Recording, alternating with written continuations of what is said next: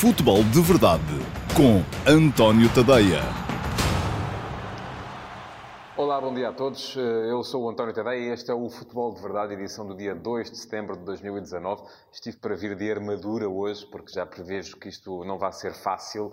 Uh, porquê? Uh, porque uh, se é verdade que eu não gosto, não gosto mesmo, porque acho que não é por aí que as coisas devem ser abordadas, de centrar as análises aos jogos em questões de arbitragem, e muito menos gosto ainda de, naquilo que é o meu artigo matinal, que é um artigo que é suposto estar a analisar os grandes problemas do futebol português e não caso a caso, também não vou fugir da responsabilidade, e se este é um programa ou é um vídeo de análise à jornada, se tiver que falar de casos de arbitragem, tal como falo quando estou na RTP, também o farei. Mas é aqui, porque aqui vou estar a falar dos jogos, daquilo que se passou na jornada deste fim de semana, quarta jornada da Liga. Vou passar fundamentalmente por aquilo ainda assim que foi a abordagem tática, técnica, estratégica, mas também uh, podem ficar por aí, porque toda a gente já disse ontem, uh, anteontem, veio nas redes sociais perguntar o que é que eu achava deste lance, daquele lance, do outro lance. Não vou deixar ninguém sem resposta, vou responder, mas é aqui, não é? Não vou alimentar polémicas estéreis, até porque não tenho a mania de ser o dono da verdade,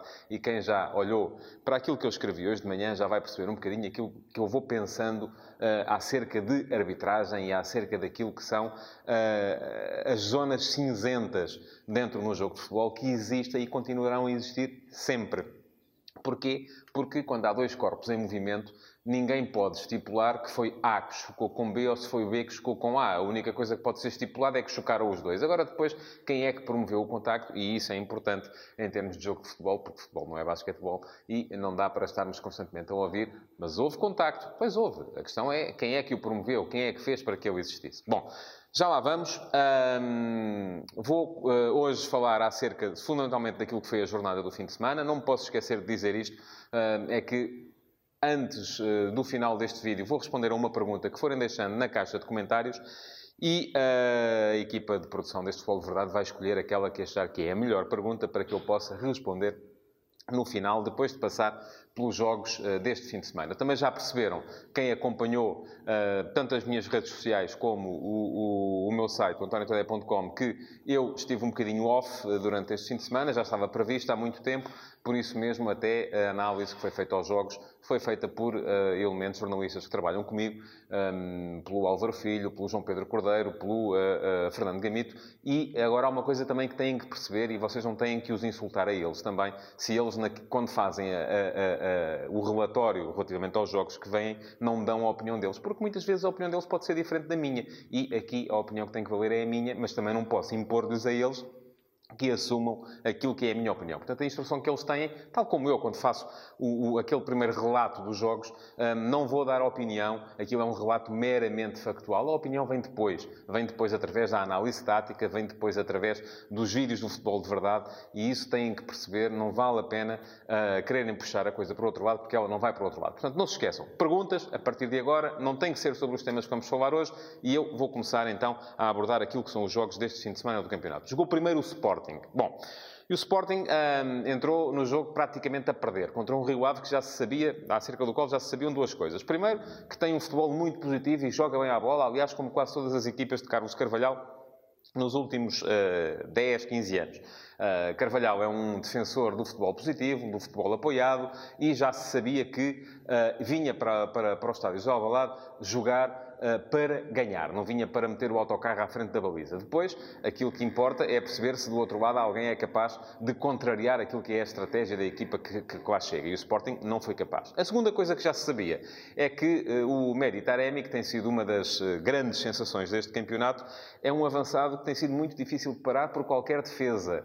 Um, não é aquilo que se passou neste, neste jogo, o Taremi ter sofrido três grandes penalidades, não é uma coisa nova. Ele tem sofrido penaltis em todos os jogos até aqui. E isso significa que uh, é um tipo difícil de parar e que o Sporting já devia estar um bocadinho advertido para isso. Mas aparentemente não estava. Bom, o Sporting entra a perder um jogo e tem uma reação boa. A equipa, hum, quando tem que ir atrás do resultado, geralmente reage bem, vai, fala bem, sobretudo com adversários que não, são, que não lhe são eh, superiores, como era o caso. O Sporting reagiu bem, chegou bem ao empate, eh, chegou bem, inclusive, à vantagem, mas depois foi acometido daquilo que tem sido um vírus habitual na equipa este ano. E aqui sou eu que digo, se o Sporting foi buscar Marcel Kaiser para explorar uma estratégia mais de posse de bola, mais de controle dos jogos, um futebol mais à holandesa, então a ideia está a fracassar de forma rotunda, porque aquilo que se vê neste Sporting é quase sempre a incapacidade para controlar os jogos através da posse. O Sporting, os únicos jogos que foi mantendo controlados no final da época passada, jogos que contavam uh, contra o, o, Benfica e contra o Flóculo Porto, naqueles jogos decisivos, as duas finais, Taça da Liga, Taça de Portugal, a meia final em casa da Taça de Portugal, porque a meia final fora contra o Benfica, o Sporting foi completamente dominado e podia ter perdido por muito mais do que perdeu. Uh, mas esses jogos que o Sporting controlou, controlou através de uma concentração excessiva de gente atrás. Uh, e tem sido isso que Kaiser tem conseguido fazer, ou conseguia fazer na época passada, este ano está com mais dificuldades, na equipa, é quando quer eh, segurar os jogos, controlar os jogos, vai metendo gente atrás. Foi isso que fez contra o Sporting Clube Braga na semana passada, conseguiu ainda assim ganhar, mas não ganhou para o susto, e foi isso que voltou a tentar fazer esta semana contra o Rio Ave. Saiu-lhe mal desta vez. O Rio Ave continuou a jogar, continuou fiel àquilo que é a sua ideia de jogo e uh, fez mais dois golos. Agora, pode dizer-se assim, o Sporting teve muito azar. Teve, é um facto. Uh, aquela bola de Acunha, imediatamente a seguir ao, ao 2-2 que o Rio Ave marcou de grande penalidade, aquela bola de Acunha, o cabeceamento ao poste, uh, era bola de golo, era claramente bola para entrar. E aquilo era o doping que qualquer equipa precisaria depois de ver o adversário chegar ao empate a 4 minutos do fim, 5 minutos do fim, marcar imediatamente o 3-2. Não havia mais nada a fazer. Podem escrever, porque eu estou a dizer, não haveria terceiro penalti. Agora, a verdade é que não entrou. Uh, e aqui pode dizer-se, ok, foi azar, sim, mas também foi ali um bocadinho de incompetência, porque aquela bola é de meter lá dentro e o Acunha não a meteu. Uh, e o que aconteceu a seguir foi praticamente na resposta ao Rio Ave ganha uma terceira grande penalidade e faz o terceiro golo uh, que lhe deu os três pontos e lançou a crise mais uma vez no estádio José Alvalade. É impossível, porque isto foi uh, muito comentado, passar por este jogo sem falar das decisões uh, de João Pinheiro e do VAR relativamente à, às três grandes penalidades assinaladas uh, contra o Sporting e a uma grande penalidade não assinalada a favor do Sporting por empurrão a Rafinha. Ora bem, a minha abordagem a estes casos vem sempre muito ehm, daquilo que se faz na justiça. Eu sou um, um feroz defensor do indúbio pro reum. e se toda a gente funcionasse assim, não, garanto que não havia metade dos casos. É verdade que eu defendo, e já defendi hoje de manhã no texto, podem lê-lo em antoniotadeia.com, se lá forem ver, eh, que há uma zona cinzenta uh, no futebol, seja em lances de bola na mão ou mão na bola, seja em lances de uh, toque na grande área ou fora dela, que provoquem a queda de, de, de, de um jogador atacante. Há sempre ali uma zona que é muito difícil de definir uh, se é falta ou se é o jogador que está à procura da falta. E é por isso que, aliás, o, o protocolo do VAR uh, tem uma questão em que diz que, em caso de dúvida, favorece-se a decisão inicial do árbitro de campo. E aqui é que é a questão, porque se o árbitro de campo decide para um lado, o VAR pode achar que não é bem assim e dizer, pá, tenho aqui algumas dúvidas, é melhor ir lá ver. Uh, se ele vai ver, mas uh, também fica com algumas dúvidas, o que prevalece é a decisão inicial. Eu acho que devia prevalecer uma decisão que não penalizasse o presumível infrator, a não ser em caso de certeza. Aliás, dizia, eu julgo que era João Saldanha que dizia no Brasil que o penalti é uma é uma decisão tão grave que. Uh, não, foi nem nem prancha que dizia isto. O penalti é uma decisão tão grave uh, que uh, devia ser o presidente do clube a batê-lo. Uh, e isto porquê? Porque é de facto uma decisão gravíssima, tão grave como um penalti, só mesmo uma expulsão. E isto significa que o árbitro deve pensar sempre duas, três, quatro, cinco vezes antes de uma de o marcar, até porque agora tem esta uh, uh, vantagem de ter o apoio em vídeo. E o que é que eu acho concretamente relativamente aos lances uh, do Sporting Rio Ave? Acho que o primeiro e o terceiro penaltis são absolutamente claros, o segundo, para mim, vou dizer claramente, não era. Uh, aliás, tivemos este debate aqui entre nós, uh, ainda por WhatsApp na altura, e aquilo que me parece, aquilo que, porque havia aqui quem achasse que era, eu achava que não era, uh, e o debate concluiu-se dizendo, epá, vamos ver o que dizem os especialistas no, no, no, no, dia seguinte, uh, nos especialistas dos jornais, nos vários tribunais dos jornais. E aquilo que eu achei espantoso foi que, embora quase todos eles achassem que sim, que era penalti, uh, todos eles encontravam uma razão diferente para que fosse penalti. Ou era porque havia um toque no joelho, ou era porque havia uma mão nas costas, ou era porque havia uma rasteira, enfim. Ou seja, Toda a gente estava ali quase que a tentar justificar a decisão do árbitro. Para mim, volto a dizê-lo, não era grande penalidade. Tal como tenho muitas dúvidas no lance uh, que o Sporting reclama de um presumível penalti sobre Rafinha. Há, de facto, lá uma mão nas costas, mas o facto de haver uma mão nas costas não quer dizer que seja falta. Depois, ali as imagens é que não são muito claras. Uh, as imagens que eu vi, pelo menos, elas são, vêm de longe, não, não há uma repetição que seja suficientemente clara para perceber se há realmente ou não um empurrão ao Rafinha que pudesse motivar a marcação da grande penalidade. De qualquer modo, modo, mais grave para o Sporting é o facto de a equipa estar a jogar tão pouco como está a jogar, e era isso também que devia preocupar os responsáveis em Alvalade.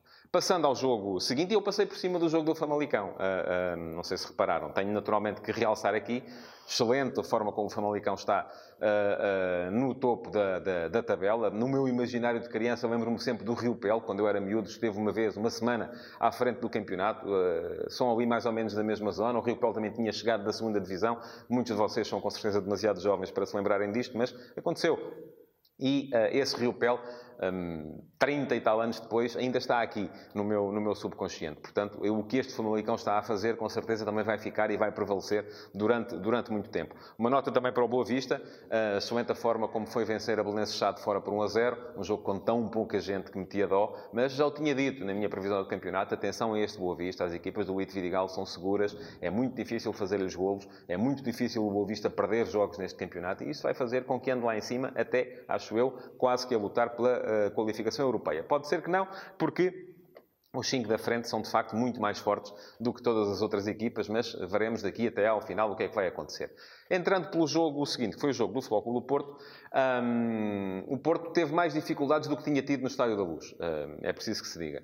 Uh, no Estádio da Luz, aquilo que se pedia à equipa do Porto estrategicamente era basicamente que aguentasse o adversário uh, e que o explorasse depois em, em, transições. Desta vez era um bocadinho ao contrário e isso até foi uh, agravado pelo facto do Vitória ter ficado reduzido a 10 homens por expulsão de Logo no primeiro minuto. Mas a isso já lá vamos a seguir. Agora quero falar primeiro de futebol.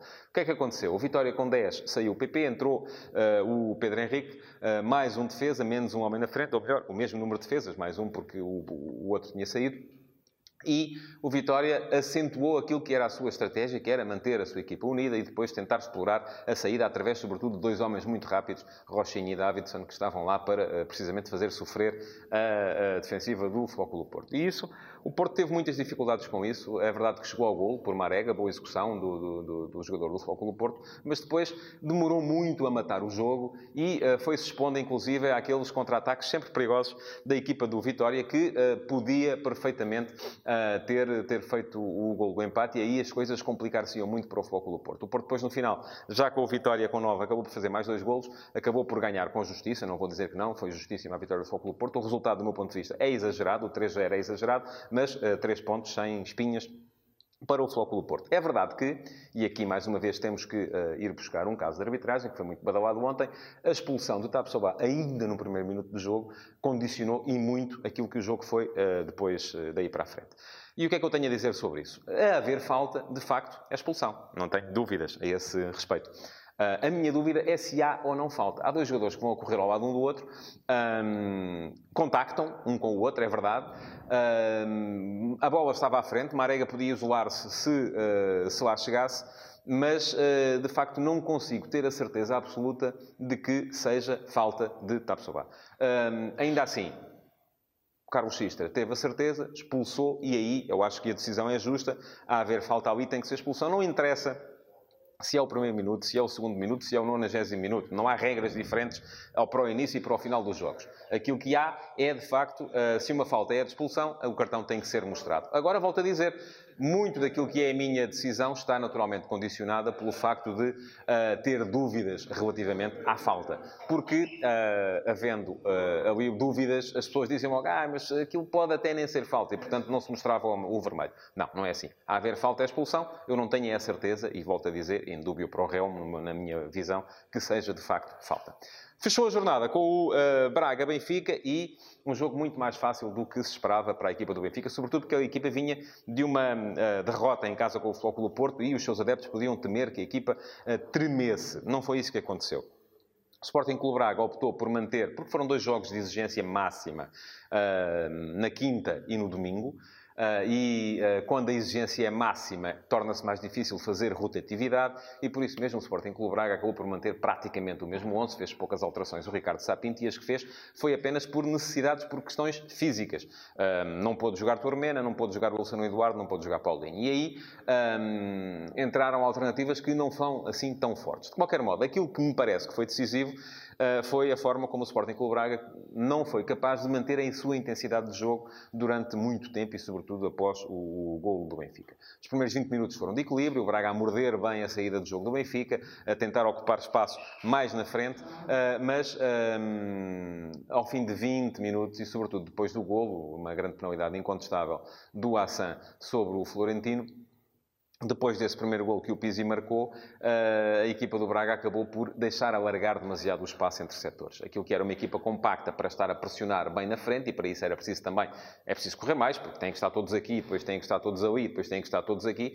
A equipa acabou por alargar os setores, o espaço entre setores, diminuindo eh, aquilo que tem de correr e, eh, naturalmente, o Benfica foi encontrando mais espaço para jogar. O Benfica podia ter chegado ao segundo gol ainda na primeira parte. É verdade que o Braga também podia ter empatado naquele remate de Ricardo Horta ao posto, mas um, ehm, o Benfica podia ter chegado ao segundo gol ainda na primeira parte. Seferovic tem dois lances daqueles que apetece quase dizer que até nós marcávamos, mas uh, a verdade é que não marcou. E uh, depois o Braga ainda veio para a segunda parte com alguma esperança de poder voltar a discutir o jogo. Só que os dois gols em 5 minutos que o Benfica fez no início da segunda parte acabaram por destruir completamente qualquer que fosse a estratégia de Sapinto com aquela dupla substituição. Ao intervalo, nota para o bis de Pizzi. Não é tão fácil assim de fazer aquele segundo gol. Nota também para a assistência de André Almeida no segundo gol, ele que regressou e voltou com uma assistência, aquilo que era um lateral que se dizia que era pouco ofensivo, mas a verdade é que estou, regressou ontem e já fez uma assistência para gol, e nota final para a infelicidade dos dois defesas centrais do Sporting Clube Braga, cada um deles autor de um autogol. Bruno Viana e Lucas acabaram por fazer aquilo que Seferovic e Raul de Tomás não conseguiram, que é meter a bola dentro da baliza do Mateus. De qualquer modo, volto a dizer, não me parece que tenha sido por aí que o uh, Benfica uh, ganhou o jogo, o jogo estava mais do controlado uh, e estava até, inclusive, mais de ganho. Foi uma vitória justa uh, e não vou sequer dizer que tenha sido por números assim tão exagerados quanto isso, porque uh, o Benfica criou futebol em, em volume suficiente para fazer os quatro golos que fez. O vídeo de hoje está mais longo do que é habitual. Enfim, olha, vou ainda responder a uma pergunta um, de um de vós. vou só ver qual foi a pergunta que foi selecionada. Uh, e pergunta-me o uh, Simão Rochinol. Olá, Simão, muito bom dia. Acha que não estará na altura de Neto assumir a titularidade no Sporting em detrimento de Coatas, que tem cometido muitos erros? Uh, aliás, o Simão escreve erros defensivos. Enfim, não é suposto o Coates cometer muitos erros ofensivos. Mas, eu vou-lhe dizer que não. porquê? Apesar de tudo, acho que Coates e Mathieu, e nenhum dos dois está ao nível que estava na época passada, um, ainda são uh, as opções mais válidas para uh, os lugares de defesa central no Sporting. Agora são dois jogadores, primeiro, pesados, segundo, que já não são jovens e levam tempo a entrar na, na, na, forma. Aquilo que o treinador com certeza terá de ver é tentar perceber entre custo-benefício de dar uh, continuidade a uma dupla que é a melhor que o Sporting tem, mesmo que isso lhe custe algumas, alguns dissabores nesta fase inicial, ou, uh, em contrapartida, uh, destruir já esta que ele acha que é, e eu também acho, a melhor dupla que o Sporting tem, para uh, poder remendar com outro jogador, que no caso seria Luís Neto, um, que também é um jogador, se calhar, demasiado agressivo, e eu acho que a opção, nesse caso, tem sido a correta. Enfim, próximo jogo, vai jogar Neto com certeza. Coates foi expulso, não pode jogar, estará castigado e aí teremos uma resposta mais uh, direta àquilo que é a sua dúvida. E pronto, chegamos ao fim. Uh, não se esqueçam de reagir, de pôr like, de uh, comentar, de partilhar o futebol de verdade. Aquilo que tenho a dizer-vos é muito obrigado por terem estado desse lado e que amanhã cá estarei outra vez para mais uma edição. Futebol de Verdade. Em direto de segunda a sexta-feira, às 12h30, no Facebook de António Tadeia.